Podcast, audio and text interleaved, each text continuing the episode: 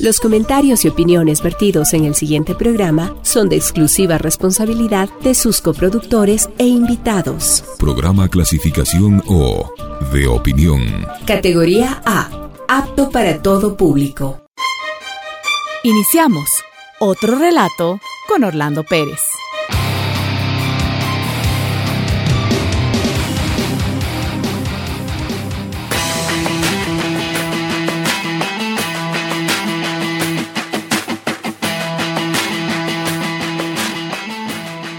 Hola, hola, ¿qué tal? Bienvenidos a otro relato. No se olviden que ustedes nos pueden seguir a través de la señal de Radio Pichincha en Spotify también y también, por supuesto, puede escuchar a través de Spotify otro relato. Usted, por supuesto, nos sintoniza también a través de las frecuencias 95.3 FM en Quito y 94.5 FM en el noroccidente de Pichincha, el sur de la provincia de Imbabura, el norte de la provincia de de Cotopaxi, pero también nos puede escuchar en la provincia de Santo Domingo de los Áchilas, buena parte de la provincia de Esmeraldas y también de la provincia de Manabí. Por supuesto, esta señal también se retransmite a través de varios medios de colegas, de medios aliados de Radio Pichincha. Vamos a empezar entonces otro relato.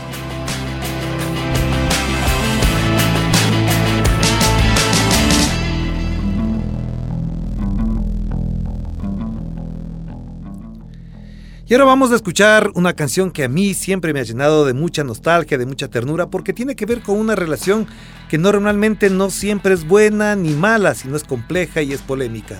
Es la relación entre hijos y padres.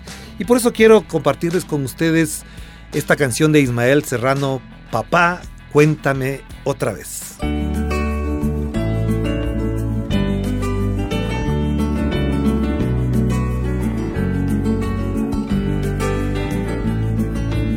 Papá, cuéntame otra vez ese cuento tan bonito de gendarmes y fascistas y estudiantes con flequillo y dulce guerrilla urbana en pantalones de campana y canciones de los Rolling y niñas en minifalda. Papá, cuéntame otra vez todo lo que os divertisteis estropeando la vejez oxidados dictadores, y como cantaste al ver y ocupasteis la Sorbona en aquel mayo francés, en los días de vino y rosas. Papá, cuéntame otra vez esa historia tan bonita de aquel guerrillero loco que mataron en Bolivia y cuyo fusil ya nadie se atrevió a tomar de nuevo y como desde aquel día todo parece más feo. Papá, cuéntame otra vez que tras tanta barricada y tras tanto puño en alto y tanta sangre derramada, al final de la partida no pudisteis hacer nada y bajo los adoquines no había arena de playa. Fue muy dura la derrota todo lo que se soñaba se pudrió en los rincones, se cubrió de telarañas. Y ya nadie canta al vent, ya no hay locos, ya no hay parias, pero tiene que llover, aún sigue sucia la plaza. Queda lejos aquel mayo, queda lejos San Denis, que lejos queda Jean Paul Sartre muy lejos aquel París. Sin embargo, a veces pienso que al final todo dio igual, las hostias siguen cayendo sobre quien habla de más. Y siguen los mismos muertos, podridos de crueldad. Ahora mueren en Bosnia los que morían en Vietnam. Ahora mueren en Bosnia los que morían en Vietnam ahora mueren en Bosnia. Los que morían en Vietnam.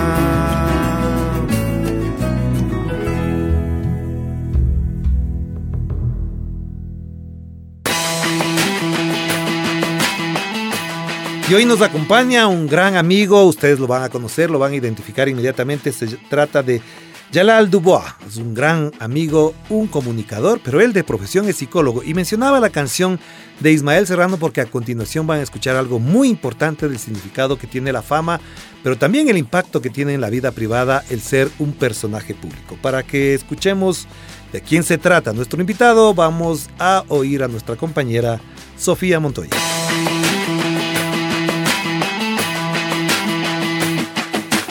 Jalal Dubois Quiteño, estudió psicología clínica en la Universidad Católica. Llegó al mundo de la comunicación creando el programa de radio de 6 a 7 hace 15 años, pasando luego a la televisión con el programa La Combi. Ha colaborado en la creación y conducción de No me llamo ni Esteban ni Guacho, Vele Vele Vele, El Trueque y el más reciente Avespados, producido por su propia casa productora Yamingo Films. Forma parte de la Fundación Música Joven, creadora y productora del Quito Fest. Yalal está convencido de que la Tierra es un solo país y la humanidad sus ciudadanos.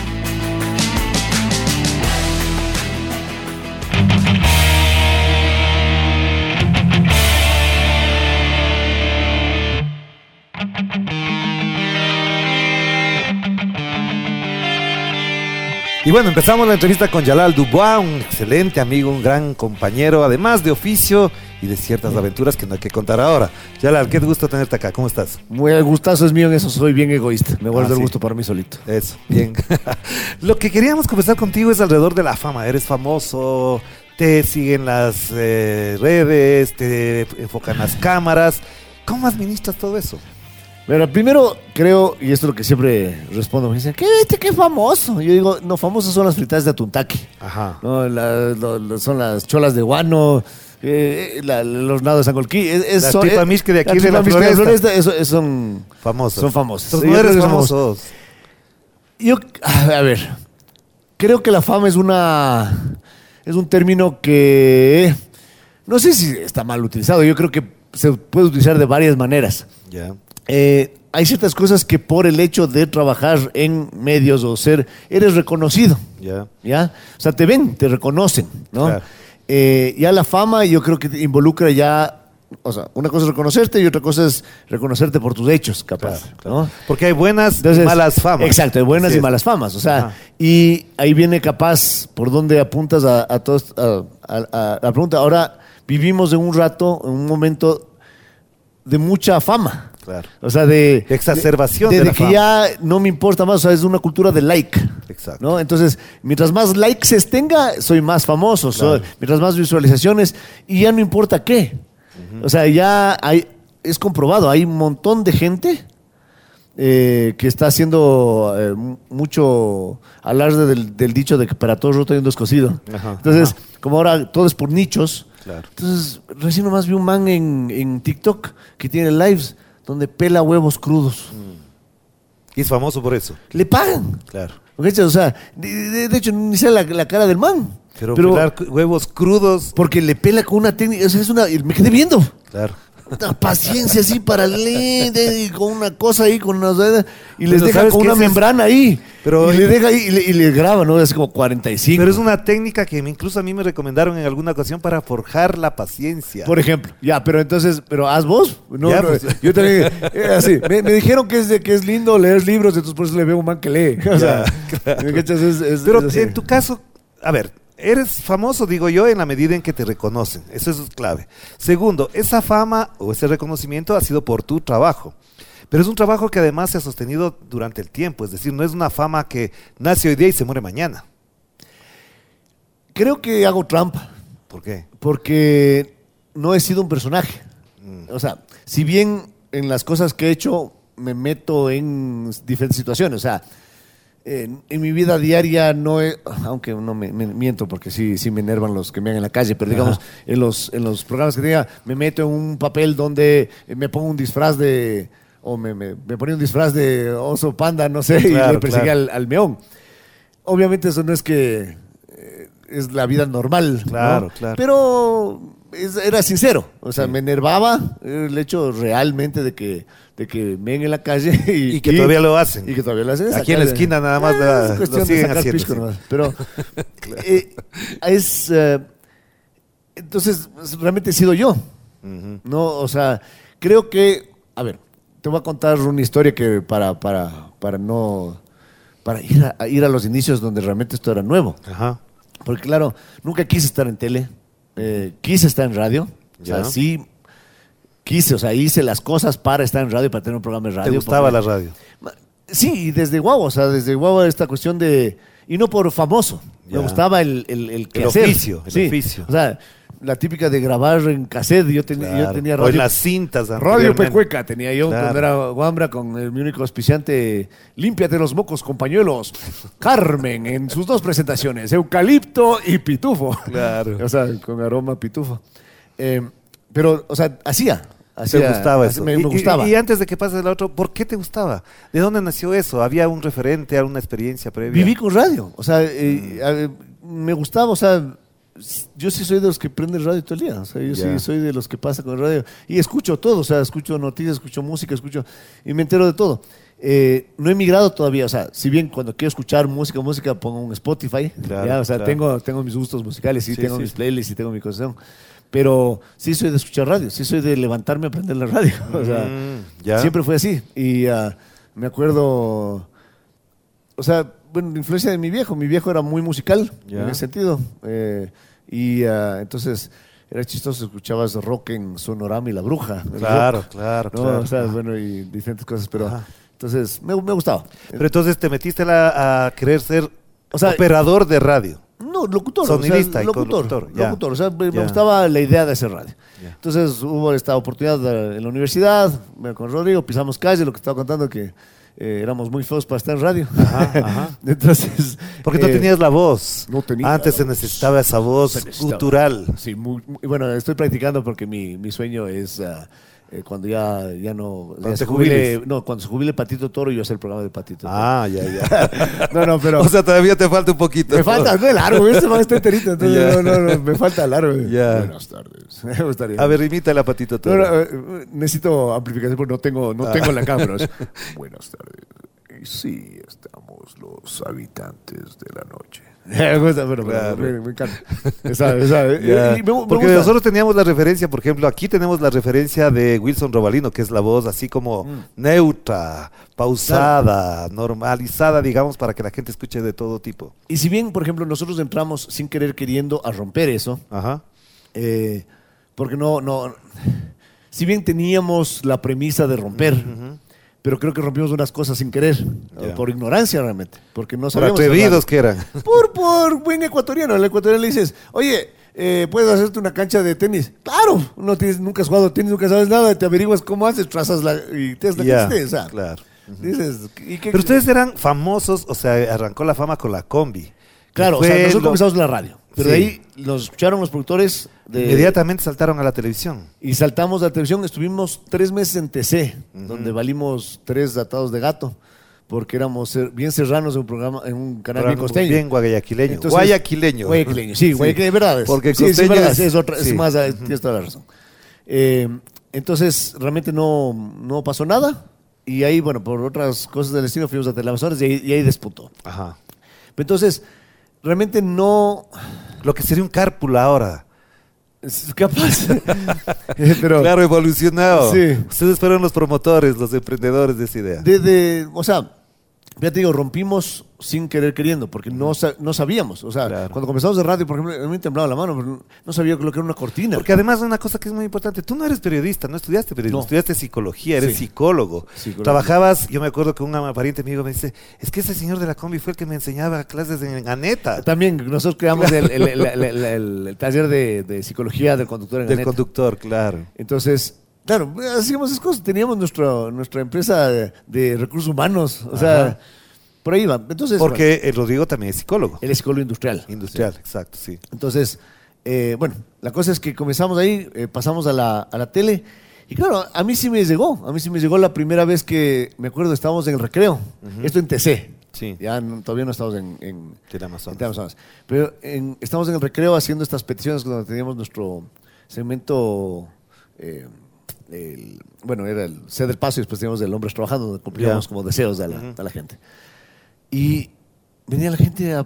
Claro, no había celulares, ¿no? Claro. Entonces era rara la foto que te tomabas, pero te piden el autógrafo. Sí. Ahora nadie te pide autógrafo. No. Ahora te piden O selfie. sea, no, ahora es raro. te piden Selfie, selfie. claro. Ahora es, raro, un es raro. autógrafo. O sea, sí. pero me gusta. ahora Hay veces que sí, pues, no, pucha, pero con gusto y me explayo. Para, bla, bla, bla, con linda letra ahí, porque ya nadie escribe tampoco. No. Pero Sí, es verdad, es verdad. eh, ahí me sorprendió. O sea, ahí me llegó la primera vez, pero como que estuvo fresco, habían como cuatro gentes.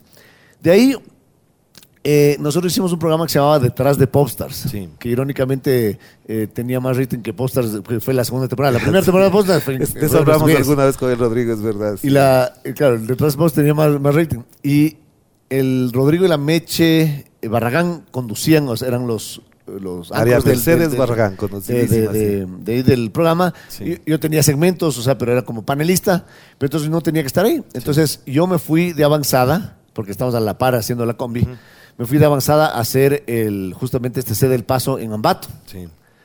Íbamos así, pi, pi, o sea, fuimos en la combi manejando, eh, nos vamos de paseo, sí, sí, sí, un carro feo, lindazo, o sea, no, no, ni por acá, ni por, ni por acá. Llegamos al Parque Ceballos, si no me equivoco. Sí. El Parque Central. Y habían cinco mil personas esperando. Ya. Eso me pegó, eso me pegó como un puestazo en la cara. No te lo por fama. Claro, claro. O sea, eso me, me pegó. No, no, no, no me esperé nunca, nunca, nunca, nunca. O sea, no me esperé, pero para nada, no, no. ¿Y ¿Cómo procesaste luego eso? Fue raro, o sea, fue, o sea, ese rato abrumador. O sea, ah, no, era el, el autógrafo, ta, ta, ta, firmé 500 mil autógrafos, eh, ahí sí hubo fotos, o sea, gente que, ahí eh, éramos eh, como el, como el burrito del quinche, había los manes que tomaban las fotos ahí en el, en el, en el parque, En el entonces parque. se hacían su, su, su agosto ahí cobrando la foto, solo faltaba el, el sombrero de charro ahí, pero... Pero a ver, como psicólogo, ¿cómo procesas? ¿Cómo se explica ese comportamiento del famoso? No, no estoy hablando de tu caso, que llega y después de eso vive eh, el ego. Lo Creo que no hay una sola forma. Ya. Verás, aquí viene, o sea, yo creo que nuevamente tuve suerte, Ya. porque nunca quise. ¿Ya? Nunca te propusiste. Nunca para me eso? propuse, o sea, Ya. no, no es, no, nunca, nunca fui capaz, o al menos este es mi entendimiento, nunca fue el, el, ya, llegué, pucha, lo logré. Ajá. Siempre, y, y lo digo sin falsa modestia, siempre he pensado que valido gato. Ya. Ya, en, buen- en el buen sentido de la palabra, o sea, no... Y por eso hablamos con él, porque vale gato. Exacto. Y el gato vale. No, Sí. no, pero, pero realmente no. Creo que la línea de creértela es, es bien delgada. Claro. O sea, y, y la, la puedes pasar. O sea, el momento, creo que la, la friegas cuando crees que por lo que haces Es lo eh, que te, tienen que da- dar algún tipo de reconocimiento o tienes que tener algún tipo de derecho o alguna cosa, ¿no? Yo creo que el momento cuando hay la palabra en inglés entitled, como, Sí. eh, como que tuvieras el, El empoderamiento. el, el- el título, claro, como que Claro. te de- ahora eres Sir, Sir huevadas. Y además, en, en tu caso, una de las cosas que, digamos, a mí me, me parecen muy importantes es que no te has tenido que impostar ni disfrazar. Eh, ya tengo la cara caricatura. Es, Ya, que, es que además, imagínate, fiero, chiro. No, me, no, me- no puedo ser mal dato. No, Claro. no me da. O sea, O sería no eres- ya, este man encima más de feo. O sea, No nota, es el galán, me no, toca. eres el galán. No, no, no me Nunca te planteaste eso. No me da. Claro. O sea, realmente claro. no, no me da la. Porque buena la- parte la- de los famosos lo que hacen es comenzar a trabajar su cuerpo, su cara, su físico. Por si acaso no- estoy yendo al gimnasio. Sí, pero no para ser famoso porque ya eres. No, es para, para- yo estoy, estoy yendo al, al- al gimnasio para, por si acaso, un apocalipsis zombie, poderles cargar a mis hijas, yo colgarme de otra mano de, una escapada.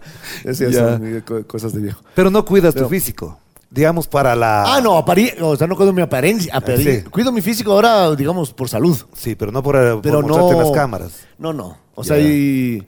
No, nunca ha sido así. O sea, me- a mí me viste la boutique, me cago en la elegancia y. Y así no te quisieron nada. tus mujeres. Eh, así, Eh. aparente- así, así han dicho. Así Pero han te dicho. quiere, pues. O Bueno, sea, has dicho. pasado de un matrimonio a otro, pero Sí. las dos te han querido bien. Espero, no sé, no, ya, ya, eso, eso deberías entrevistarles, ahí ya queda, queda en ellas. Pero vos no crees que te han querido bien. No les No. agradeces que te hayan querido. es Que, te quiera la actual o sea, ahora. creo que, o sea, sí, obviamente. pues, agra- Entonces, yo ahorita, entonces. ahorita agradezco al cielo y, y- y de una vez a decir, pero, ¿y cómo así va? Así. yo, yo, yo siendo como soy, ¿cómo así va? Me mandaste. No, Dios te pague. Claro, pero, claro. no, o sea, es que creo que va más allá. Ojo, ojo, hablamos de la fama. Sí, sí, sí, sí. También piensan que te conocen. Claro. O sea, porque. Y comienzan a cosa, interpretar lo que supuestamente eres. un montón de cosas. Y hablamos de comunicación. Sí. es chistosísimo. Una cosa es lo que dices, otra cosa es lo que se receta y otra cosa es lo que se entiende. Claro. Entonces, hay mucho de eso también. Claro. ¿no? Entonces, mientras a uno yo puedo ser el, eh, pucha, el héroe, el que ah, dijo, dijo las plenas, por El siempre. que sabe todo. Para otro soy un chabacano de última que payasito ignorante, cual- un payaso claro. cualquiera. Claro. Claro. O sea, y, Pero y a con ti te todas ven- esas estoy bien. Pero No a ti te ven más como chistosito. De hecho pasa, o sea, voy a la tienda, eh, disculpe señor, regálame un pasito. Bueno, otra vez. No, en serio, denme un pasito. Bueno, denme un pan. Claro. O, o me pasó igual, con, con- fuimos a hacerle un reto con el Naga Jolokia, le cachas de este ají. Es el ají más picante del mundo. ¿Cómo se llama? Naga Jolokia. Ya. Hay una... Anotarán. Hay, hay una, es que hay una... una Una categoría. eh, categoría de, de la de, caipsis- de cantidad de caipsisquina, caipsisina, no sé qué es lo el que componente pica, ¿no? del. Ya. Entonces, hay la caipsisquina. co- Confirme producción. alguien- alguien Por, que trabaja por aquí. Dios, alguien que tenga. ¿Cómo se llama caipsisquina? Alguien trabaja, ah, no, no me hagan sonar ignorante. Así, Bueno, ahí está pura. Ya. De ahí creo que viene uno que es incomible, o sea, que es veneno. De ahí viene el gas pimienta. Ya. Y de ahí viene. Y después viene el naga- nagajolo, que es el más que es picante y comestible. Ya. Cae. Capsaicina. Capsaicina, ya. Ya. Muy bien. Entonces, eh, eh, fuimos a hacer el reto a calle 13.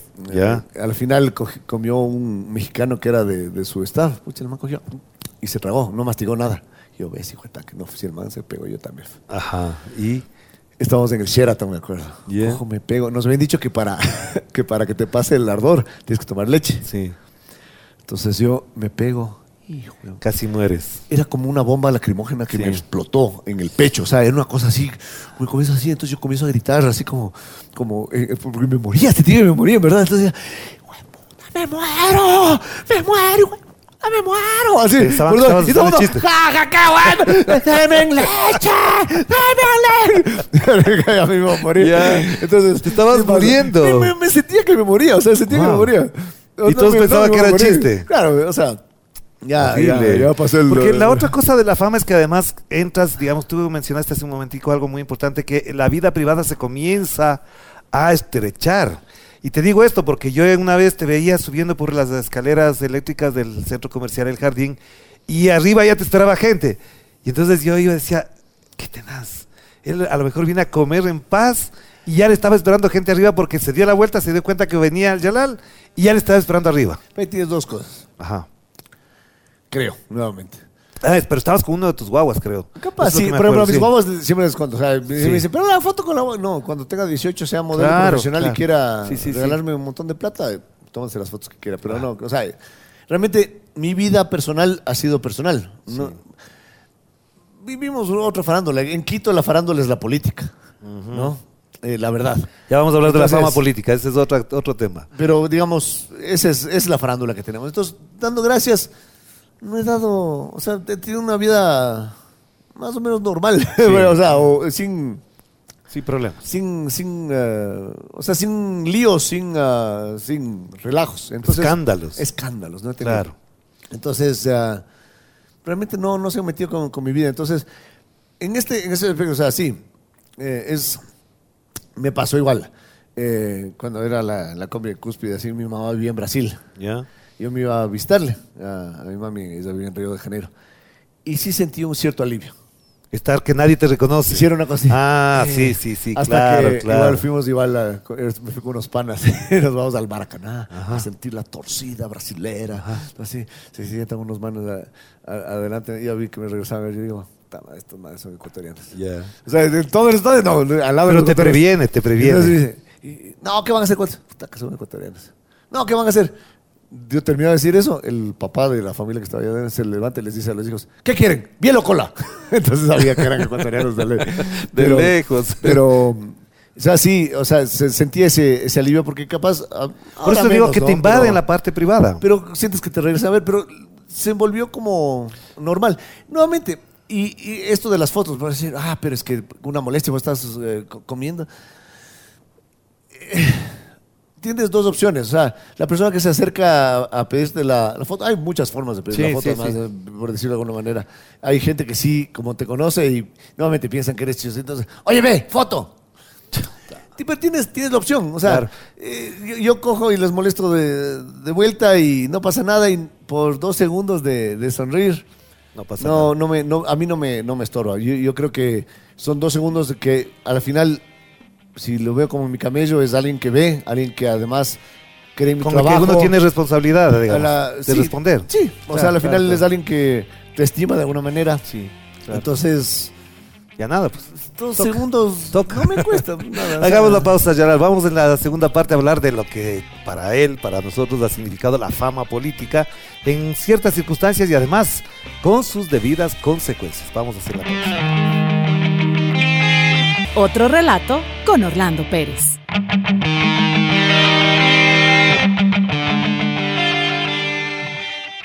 Bueno, seguimos conversando con Yalal. A propósito de esto, Yalal, una de las cosas que parecería que se instalan en el imaginario de las nuevas generaciones es ser influencer. A ver que le preguntas, no quieres ser abogado, no quieres ser periodista, no quieres Quiero ser zapatero, quiero ser influencer, quiero ser TikToker, tengo no sé qué. ¿Cómo se entiende esta lógica de los influencers desde tu eh, experiencia profesional, digamos, como psicólogo? ¿Qué hay ahí? Yo creo que Carencias, To- total, limitaciones, total, total, total. desafectos, ¿qué hay? A ver, Freud decía que toda demanda es de amor. ¿Ya? sí. Y ahorita, voy a sonar ahí, es cuando eh, soy hippie y soy socialista y peligroso. Pero realmente estamos avanzando. Ahorita eh, con lo de la inteligencia artificial vi- leí un artículo ¿no? donde dice, decía, eh, vamos a ser más productivos. Y yo decía, ¿cachas, cachas el nivel? O sea, somos empleados de alguien. Sí. ¿no? O sea, al estar en el sistema, Claro. dirás... O "Ah, sea, no, siendo ya- miembro de Facebook, miembro, ya, no, eres o sea, empleado de, eres empleado de, de- de de todos. Zuckerberg. De todos. Pero esa, es- esa no es la vida que personalmente yo quiero llevar. O sea, no, no, no quiero ser empleado de, de alguien, no quiero ser productivo. O sea, yo quiero hacer lo que, lo que me gusta y re- recibir con mi alegría, trabajo. exacto. ¿Me cachas? Pero, claro, obviamente creo que es una, no es una opción que todos tenemos.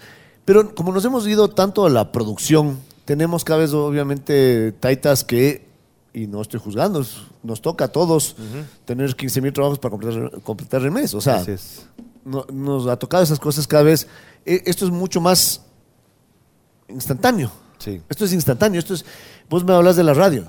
Yo pisé calle meses pas- entregando carpetas hasta que me dieron el chance en la radio latina pagando el espacio Mm. para publicar, Ya, para salir ahí. para salir, para publicar. Era como, vos, vos trabajaste en, en- en prensa, salfe en la portada del comercio. Claro. No sales, o sea, Claro. no, no tiene, capaz ni lanzándote del quinto piso, eres portada del, Claro. del comercio. Pero los no puedes influ- salir, entonces ahora sales, ahora donde quieras. Eh, Publiqué, ahorita estoy live, ¿no? Ahorita estoy live en esto, estoy live en esto, Claro. estoy, es inmediato, o sea, tiene una cuestión de ¿Pero qué hay ahí entonces? ¿Qué hay? Entonces, tienes esta cuestión de eh, una falsa comunidad, creo yo. ya. Eh, me retracto. Falsa hasta cierto sentido, eh, porque en algunos pasó en la pandemia. Sí. El Roblox, no sé si cachas este juego, que hay un, hay un juego virtual, se No, llama no, Roblox. Juega mi guagua, eh, primero yo, no. "Ah, los videojuegos, no, Ajá. malos, no, ah, vaya afuera, tome sol. Pero en la pandemia es, es el patio, porque conversaban. O sea, estaban. Se si bien era el, el muñequito ahí, pero estaba, oye, y dice que yo hacía esto, y digábamos que yo hacía esto, o sea, había ese patio. ¿no? Había una conexión ahí. Había conexión. Entonces, realmente hay conexiones. No sé qué tan válidas sean. Sí, la- por eso es, que ese es un tema. aparte. Pero hay, hay, hay conexiones, hay, hay cosas. Y también, eh, pero nuevamente vamos a lo que decíamos antes. Estamos ya en busca de ese amor de, que transformar La demanda de amor, claro. ¿no? De transformar un, un reconocimiento. Entonces, claro, además piensas que es fácil. Hablabas de, de Mark Zuckerberg, ahí yo acu- acuñé un término que se llama el Mark Zuckerbergazo, que es eh, la idea, es la idea de que Mark Zuckerberg, o cualquiera de estos, se inventó Facebook un día y al siguiente ya era millonario. Sí. Y todos creen que es así, que además que todo va a ser así. Sí. Me invento ahora un celular hidropónico. Sí, ya exacto. Al otro día soy millonario. Huevos, me, me pasó con, un- con un hambra de un colegio que vino a hacer pasantías en, en mi, en mi oficina. Y yo me acuerdo, estaba, tenía una reunión, en el- me había citado a mi cliente en, un- en un- en una cafetería en, el, en la González Suárez. Este Wambra vivía en Tumbaco, un colegio añado. Ya. Entonces estaba ahí y me pregunta, ¿y en qué parte de Quito estamos? En la González Suárez. Yo, la González, sí, pero ¿qué es norte, sur? ¿No? Ah, no sabía. No sabía dónde estaban. Tenían, después me iba contando que ellos tenían el chiste, porque vivían en Tumbaco, ¿no? Que subir a Quito era peligroso. O sea, como decir, no, no camines por. Como los del norte, no vayas o- al sur. O, no camines por la marina a la una de la mañana con Claro. billetes de 100 por- saliendo del bolsillo. O sea, Claro, ¿no? claro, claro. ese tipo de cosas. Y claro, conversaba con el man, pero conversabas con el man y el man se comía el mundo. O sea, el man te podía decir, sí, yo voy a estudiar nano macrotecnología en eh, eh, Bélgica, en el instituto de ni sé qué cosa, que queda en la calle, ni sé qué, la otra. O sea, Pero no sabía dónde estaba la González Suárez. pero no sabía dónde estaba parado. O sea, no había cogido un bus, ¿no? Entonces, creo que tenemos el mundo Reducido a un celular. ¿no? aquí. Pero aquí. esto de los influencers, por ejemplo, también llega a la política, porque vimos en las últimas elecciones, hace poquitos meses, y después, hace dos años, con el señor Guillermo Lazo, que pegó el uso, por ejemplo, de los zapatos rojos. Y parecería que a mucha gente esa era la, la- la condición más espectacular de un candidato, ponerse zapatos rojos y con eso generar la conversación pública. Yo creo que siempre, o sea, siempre hemos sido así. Es así. Vos has estado en, en cubriendo política años. Siempre nos ha encantado el escándalo. Sí. Pero nuevamente ahora es más inmediato. Sí. O sea, siempre nos ha- Y además capaz- efímero eh, también. efímero, claro. Dura, Claro. dura también de la misma Sí. manera. Entonces, por eso hay que impactar de, de cier- de cierta forma. Eh, Ahorita queremos llegar. Esa es la, la- la- la clave. Eh, Quiero llegar de tal manera. Y te ponen puntos de conversación. Claro, ¿no? claro. Eh, mi teoría de conspiración, por, eso, por, por ejemplo, ahorita con respecto a lo de, del juicio político, A Guillermo es que, Lazo. a Guillermo Lazo, es que, o sea, no puedo creer que, no sé, 45 mil asambleístas no puedan redactar un texto bien. Ajá, Pero no estoy conversando de eso. claro. Cuando en realidad lo de fondo es lo otro. Lo de fondo es, Es ¿qué que están hizo? robando, o que lo que sea, claro. exacto, pero de eso exacto. no estamos hablando. Claro. Por último, para que sea inocente. Sí. O sea, por último, que se compruebe y Sí. es inocente y ya está. Ya. Pero estamos hablando de otra cosa. Pero ahí te creo plantear una cosa, porque ese personaje llamado Guillermo Lazo, candidato, quería ser presidente para convertirse en otro personaje. Al ser personaje presidente y dejar de lado al candidato, obviamente se revela su personalidad. Ya no es un personaje chistoso, amable, inteligente, estadista, sino que es un personaje con todos sus lados oscuros y sus porosidades. No, yo creo que no es tanto así. O sea, lo que pasa es que había una estrategia de campaña. No puede estar siempre en campaña. Claro, Es lo que hace Trump. Trump Claro. está siempre en campaña. Siempre, Si tú ves, eh, eh, o sea, por lo mismo, porque carece de. Porque además creó un canal para eso, Nuevamente, Canal Fox. O sea, claro. Construyó todo un aparataje mediático para eso. Nuevamente, eh, pues aquí viene mi otra teoría de conspiración. Yo creo que Guillermo Lazo siempre ha sido una marioneta. Siempre. O sea, eh, te preguntas, en verdad, y esto digo con todo, hasta respeto, eh, porque no, no creo que solo ser bachiller sea un problema. Ese no es el Yo creo tema. que- pero, o sea, Lula pero no, sí- fue, no es no, universitario Evo Morales pero- y han hecho grandes transformaciones. pero, pero creo que sí hay en forma de trabajo y tu forma de trabajo te, te revela como, como eres. Ajá. Y él teniendo toda la plata del mundo, por último hasta te compras una maestría, ¿cachas? Pero no está, ahí, no está ahí su motivación, su motivación está en otro lado. Pero la política es de egos. Es ego, Sí. ego purito. Claro. ¿no? y Eh, lo dice un psicólogo, ojo. pero es Sí. que es así, o Sí, sea, es verdad. eh, por ejemplo, eh, no sé si has leído eh, Confesiones de un Hitman Económico Sí. de, de John Perkins, Ajá. Jim Perkins. John, John Perkins. John Perkins.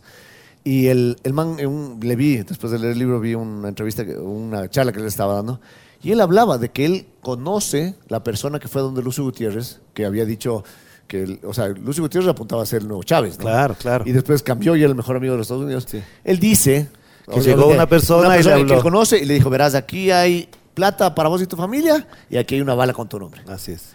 ¿Qué quieres? Entonces, él escogió la plata, digamos, ¿no? Es ego, Sí. ¿ya? Eh, viene Correa. Su ego es ser el Mesías, ¿no? Ese es su ego. Su- Él quiere ser el salvador del Ecuador, ¿no? Él quiere ser, ¿no? Ese es su ego. Eh, con todos los bemoles que habrá, eh, eh, robará, no robará, eh, lo que sea. Pero él, su ego quiere ser eso. El ego de Lazo. Guillermo Lazo, precisamente era ser presidente, punto. Lo cual me, pero lo cual me sorprende. Pero ahí te das cuenta de que él no está manejando las cosas. Porque, pana, si es mi ego ser presidente, ya llegué y tengo toda la plata del mundo. Ve vos, vos sabes administrar. Ve, te pago 500 mil al mes. Y administrame esto. Está administrando esto. Claro, claro. Porque, Claro. en verdad, te- aquí hago una, una confesión grande. Yo voté por Lazo. En Por- el- sí, en vez de Aroz. Ah. Y te digo por qué, pero. Nuevamente porque es de egos. No, no, no, te digo por qué. Porque es de egos. Ya. ¿Qué es lo que me pasaba con, con, Con Don Arauz. Yo creo que iba a ser, no iba a ser un buen papel, no por incapacidad, Porque no le iban a dejar. por ego. Porque él iba a cualquier pueblo y gritaban Rafael Correa, no gritaban Arauz. ¿Me cachas? Ya. Pues la verdad. Claro, claro. Entonces, era, era tenaz. Igual, entre. No, no, no, no vi una, una claridad. Igual, de segunda vuelta, yo creo que el debate, por ejemplo, fue, fue devastador. ¿Me cachas? Alguien tan no preparado como Guillermo Lazo. Y le hizo apare- calor. Claro. Y era así como, pana, algo que, Pero, pasó ahí. a ver, ¿no? lo que te iba a decir es de, de los políticos es una de las cosas que les enferma, digamos. Que si no pueden estar en la palestra, viven mal. ¿Cómo se Sí. puede administrar? O si has tenido pacientes de gente que después de tener 20 años de fama, se pasa escondido. Te digo esto porque no quiero mencionar el caso de un periodista que, famosísimo, famosísimo, que le salió alguna vez de un canal donde todo el mundo le veía y a los tres meses estaba deprimido, necesitaba psicólogo y no sabía. Entonces encontró una radio, una cosa pequeñita para poder volver a respirar su ego. Sí creo, o sea, sí creo que hay esa necesidad, ¿no? O sea, eh, y creo que es parte de, hay, nuevamente, hay ego bueno, ego malo, ego mal administrado, ego explosivo, ¿no? ¿Y a ti no te ha pasado eso? Creo que sí, o sea, yo creo que sí hay esta cuestión de, por cierto, he tenido, dando gracias, siempre he tenido la radio. Entonces sí tengo esta conexión con la gente que puede ser de, o sea, ¿Qué te hace falta? eh, capaz sí. Y cuando O sea, estado- capaz sí, o sea, y cuando no- has estado sin esta, esta presencia, sin esta... Fue raro, o sea, verás, es que ha pasado tanto tiempo. Porque, pero he tenido chance de ir eh, mermando. Ya. no sé cómo, cómo- Porque fuimos después de Amazonas, nos fuimos a Gama, de Gama nos fuimos a Ecuador TV. Ajá. Pues bueno, lo último que hice fue ya, de, digamos, en Canela TV y cosas así. Y también eh, Los Ingobernables. Ah, no, no, Ingobernables, claro. También, es- claro, ahí me entrevistaste Sí, sí. la última vez, sí. Que también es, o sea, tienes, tienes el, el, ah, el feedback. Sí. No soy de feedback. ¿Me cachas? No, no leo los, los Comentarios. comentarios. No leo. Ni los buenos ni los malos. Realmente no, no lo hago. Eh, lo he hecho, o sea, no hago como lo he hecho algunas veces hasta para matarme la- de la risa, porque ahí. Ajá. Te encuentras de todo. nuevamente piensan que, que me conocen. Claro. Eh, o sea, o suponen, por ejemplo, por estar en Ecuador TV. Ya yo era Correísta, muerte. pero es más, el Correa sacaba del bolsillo y me pagaba. Claro. ¿no? Bueno, Eh, dime lo que me más, decían a mí. Es más, el- eh, yo robaba. ¿no? Claro. O sea, cu- cu- cuando Por orden de Correa, además, Exacto, por cuando- influjo psíquico de Correa. A la final, yo trabajaba. Claro, claro. Yo vendía mi. Yo tengo Sí. mi productora y vendía mi, mi producto a quien me compre. Pero a mí me han dicho ¿No? cosas como, por ejemplo, que los editoriales del Telégrafo, yo voy a hacer una confesión y creo que alguna gente sí lo sabe, no muchas, pero yo escribí todos los editoriales del Telégrafo desde que me instalé, hasta el día que salí, seis años y medio, todos los días. Y todo el mundo pensaba, no todo el mundo, alguna gente me ponía en las redes sociales que Correa me dictaba en la noche. Me llamaba y me decía que tenía que hacer eso. La gente no sabe que a veces se emputó Correa porque salió una editorial y yo decía, pero ese es mi pensamiento, pues es lo que creo yo. Pero eso creían, es decir, que todos los días me llamaba Correa y me dictaba el editorial. Eso pasaba. ¿Te puedes eso pasaba mucho. Y eso? claro, entonces para muchos soy correísta. Sí. ¿no? Entonces ya eh, con eso ya me limitaron. No soy más que un bufón de la revolución, eh, pagado por eso. Pero incluso ahorita me mandé un tweet recién que ya casi tuiteo eso siempre porque Sí. da pereza. Porque es- es- hay activado un troll center bien, Muy fuerte, muy fuerte, sí. Pero puse algo así como eh, apenas 22 meses de los mismos creadores. Es, es más, me equivoqué, porque de los mismos creadores de Resolveremos Todos en 100 días. puse. Y era 100 Eran minutos. Y después rectifico, digo, "Eh, rectifico, de 100 minutos. Pero eh, ahí incluso, claro, ahora que vos mismo has eh, eh, recibido eh, los dólares de, de- los lazo dólares, porque claro, uno de mis clientes es eh, CNT, o sea, yo trabajo por CNT. ya. Ya eres lacista ahora. Ya ahora claro, soy lacista, ¿me cachas? Entonces, ¿y, qué haces en pocas mordiendo la mano que te da de comer? No, Claro. yo, yo trabajo, ¿me cachas? Entonces, la gente supone esas cosas, supone, eh, qué sé yo, de- todo lo que te has robado. Digo, si Ya quisiera que fuera verdad. Estuviera no quiero- ahorita en Aruba, ¿no? Como- no- como- no quiero dejar de- por Skype vía Aruba, yo Yucho. Así, y así, sí, Orlando, dime. en tus flaquezas. Que, ah, no quiero dejar de lado, en los tiempos en que no has estado exponiéndote en medios, ¿has sentido depresión? No, porque yo he sentido que la, la televisión es mi camello. Ya. De hecho, en la combi hubo un tiempo que sí nos reuníamos a ver el capítulo de estreno. Ya. Como que hacíamos costumbre, o sea, el Ya. capítulo de la...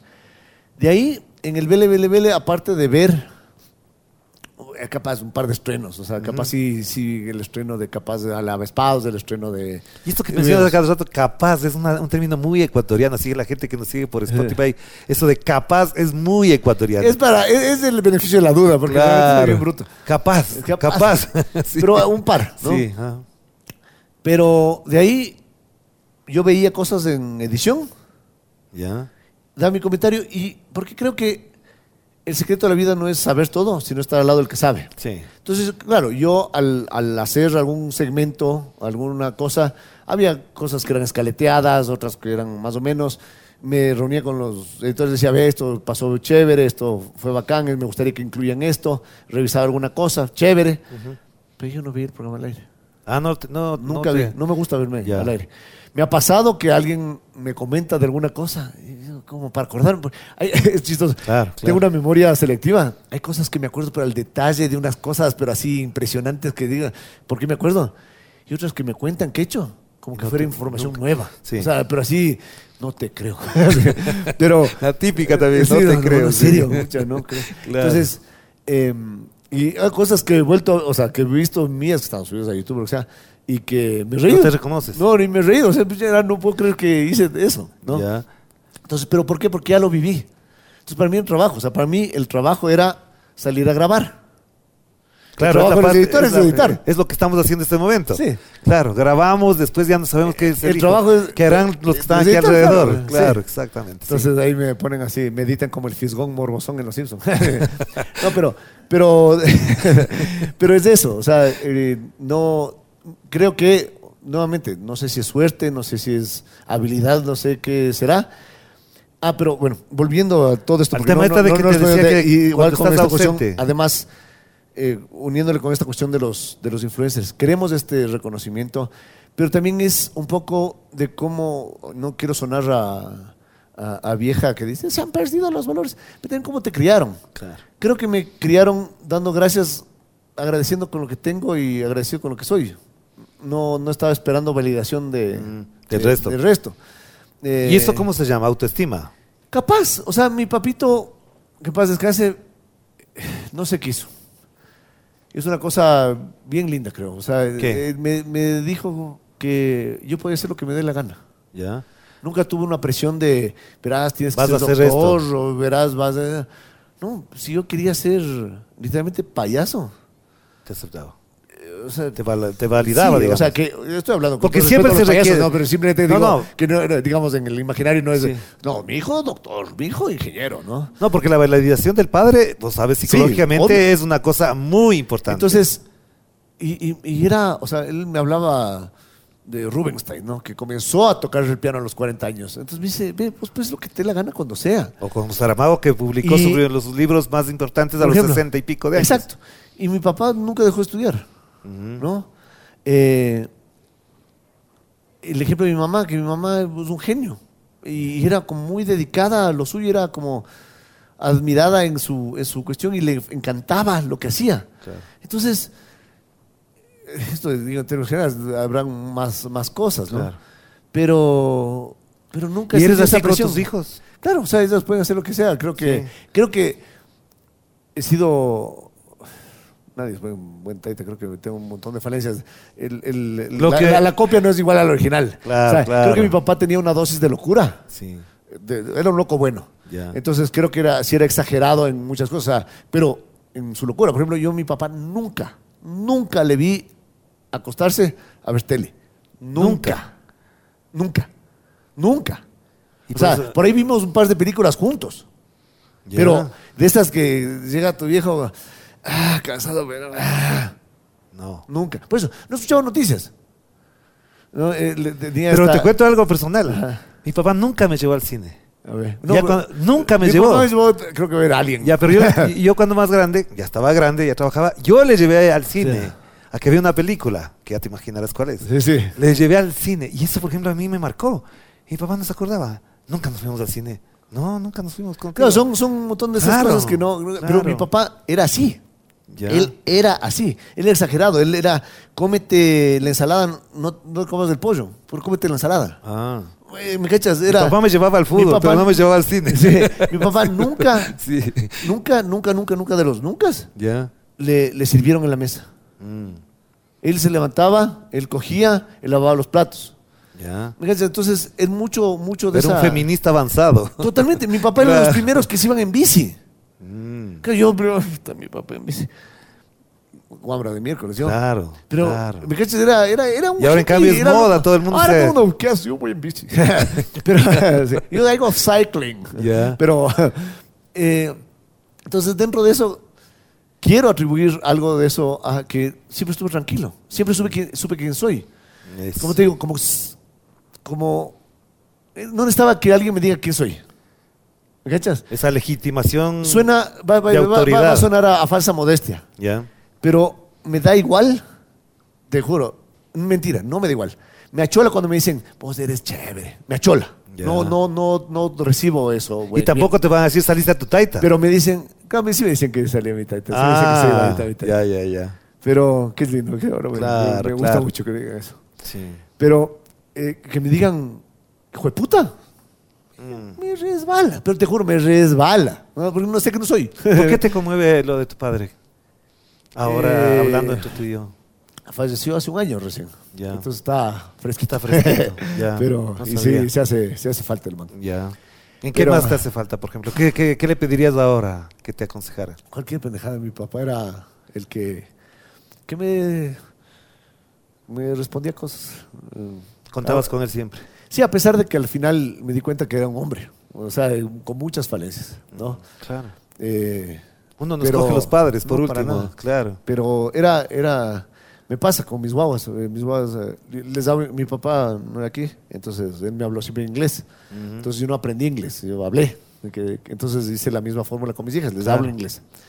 Entonces hay veces que me preguntan una palabra, y aunque yo sepa En inglés. inglés, por ejemplo, aunque yo sepa, o alguna expresión, o alguna pregunta, cualquier Ajá. cosa, eh, yo siempre hacía que le, que le pregunten a mi papi. Mm. Entonces, esas, Claro, esas, esas partecitas me... ¿Y tu padre sobre tu fama te de- dejó, te aconsejó, te Era- criticó? Nunca vio, Ah, nunca vio, pero sabía. Eh. Me escuchó un par de veces en la radio, creo. Eh, pero nuevamente era, era eso, o sea, no... Tampoco me importaba, no, no es que, papi, mira, eh, estoy en la radio, papi. Claro. Me- no me... Para pasaba. cerrar, yo sé que es muy importante esto y me has dejado un poco como impactado con todo esto, pero el Yalal Dubois que vive en Ecuador, ¿qué piensa de este puto país en los momentos más críticos que estamos en tres minutos? Puta. Suéltate. Eh, Te lo digo porque vivimos circunstancias muy difíciles. Sé que hemos conversado, hemos intercambiado Sí. WhatsApp sobre la situación. Tus respuestas cuando te pregunto algo para mí son muy decidoras, te lo digo, te lo confieso. Es muy fuerte porque uno dice, esto es, si necesito un, un algo para que me explique, la realidad sea, puedo acudir al Yalal. Verás, yo no, creo que no sé. Creo que estamos llenos de huevadas. Es lo que estamos. Estamos llenos de pendejos y de huevadas. Y eso es terrible. Porque eh, no, no creo que hay buena intención. Creo que ya, ya pasamos de eso. Creo que tomo, nuevamente egos. Se están defendiendo un montón de egos. Ya no es este intercambio de cartas, por ejemplo, entre el presidente y el, y el- y el presidente de Argentina. Es, parece, parece los exes, ¿no? Pero vos no me dijiste. Y vos era que me digas antes. Pero yo estando aquí no me dices. O sea, es una. eh, Parece que exagero, pero no es así. Estamos Claro. en una época muy, muy así, muy. De que no, no me creo. Nos dicen cosas que me, me hacen pensar que, que en verdad creen que somos pendejos. ¿no? Pero al mismo tiempo estamos como aletargados. O sea, la, la pandemia sí nos fregó. Estamos aletargados con esto. O sea, siempre nos ha gustado ver por la ventana. Sí. ¿no? Somos ajá. Somos. Pero antes, ¿qué pasaba? Veías por la ventana tres horas. Puta, ve, el vecino ha comprado pan. ¿Me cachas? Se ha cambiado de carro. O sea, ve, puta, ¿en qué carro la medida jarra la vecina? Ve. Claro. Tres horas, dos, dos sucesos, Sí. por decirte claro. Ahora, 20 uno, mil sucesos en tres, 3 segundos. Cuatro. sí. Y de lo mismo, tu algoritmo es, me gustan los perros, perro, perro, perro, tac, tac, tac, tac. Sí. Entonces, te dicen el país de la mierda, perro, perro, perro, perro. Claro, ¿Me te cachas? Estás, estás... ¿Y por qué? Porque además tienes ¿Y ¿Cuál necesidades es el básicas. antídoto entonces? ¿Cuál es el antídoto para cerrar? No, realmente no sé. O sea, Escaparse. Yo lo que espero, re- realmente espero, y te soy muy sincero, o sea, yo espero, necesitamos una dosis de verdad. Necesitamos una dosis de, de esto es lo que realmente está de pasando. sensatez. Que alguien, o sea, necesitamos un interlocutor que realmente le creamos. ¿Ya? Eh, llámese, eh, me invento. Para mí debería ser alguien del mismo gabinete de Lazo. Mi- mi- o sea, me invento, el mano derecha de Lazo o uno de ahí de Lazo. Vean, hijo de tanques, realmente esto pasa. Ya. Curémonos. ¿Me cachas? Porque no, no, no no le veo, o sea, y digo, ¿por qué digo lazos? Hay corrupción en todos los niveles.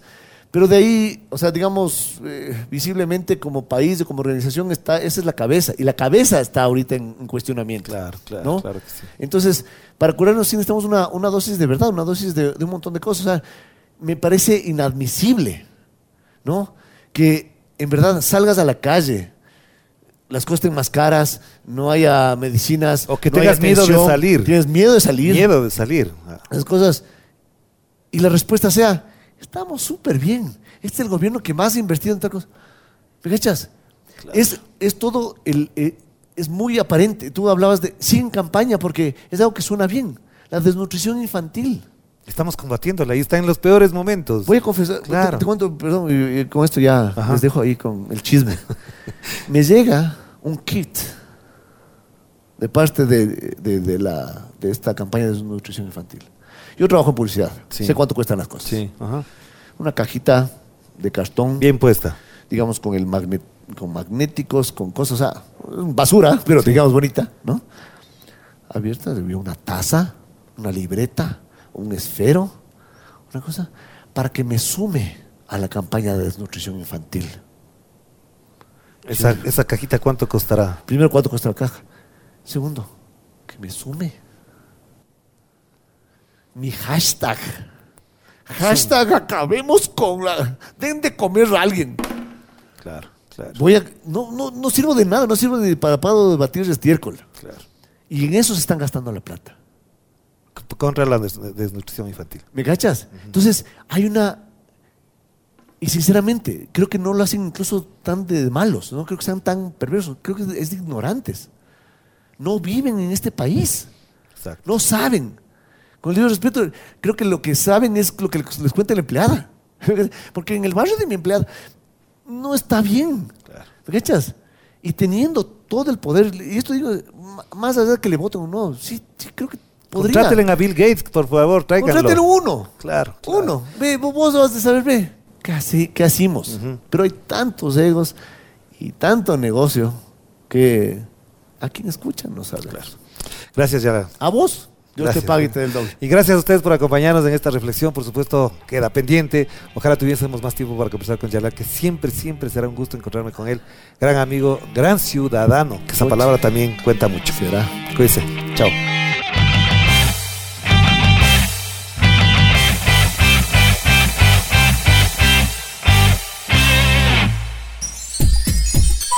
Programa clasificación O de opinión. Categoría A. Apto para todo público.